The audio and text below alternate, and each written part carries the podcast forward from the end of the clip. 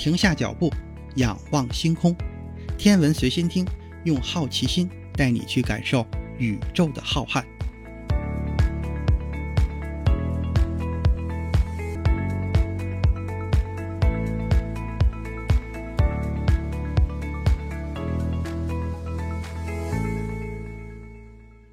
心如宇宙大，世界全装下。本节目由喜马拉雅独家播出。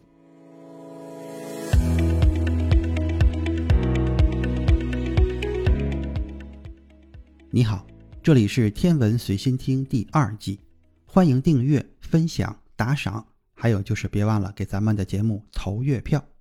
上一期节目咱们提到了新视野号项目负责人艾伦斯特恩的童年经历，想要探索太空，艾伦还有一项非常艰巨的任务要完成，那就是他必须要花费十几年的时间学习，才能具备专业技术能力。只有获得了大学的毕业证书。他才有资质投身太空探索事业。一九七八年十二月，艾伦在德克萨斯大学毕业。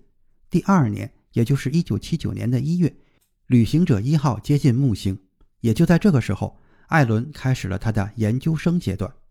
艾伦在研究生阶段的专业是航空航天工程。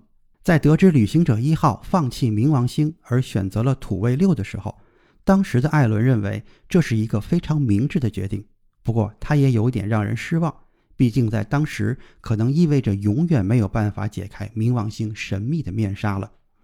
在研究生阶段的学习，艾伦特别对航天任务的运作感兴趣，他专注于轨道力学的学习。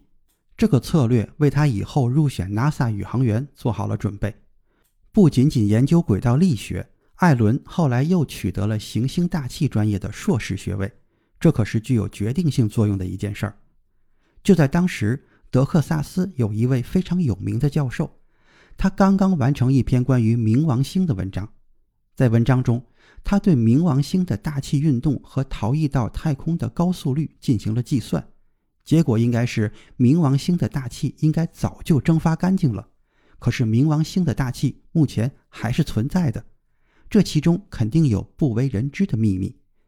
也就是这个原因。冥王星成了艾伦硕士阶段的研究对象。一年半之后，艾伦取得了第二个学位证书。这个时候，他来到了科罗拉多州，担任 NASA 的工程师。又过了一年半，他前往科罗拉多大学担任一个项目的负责人助理。这个职位在 NASA 就被叫做首席研究员。一九八六年正是哈雷彗星回归的年份。这个项目的目标就是通过卫星研究哈雷彗星的组成。这个卫星由航天飞机负责发射，同时艾伦还领导了一个在太空中拍摄哈雷彗星的实验项目。一切的发展都是那么按部就班，非常顺利。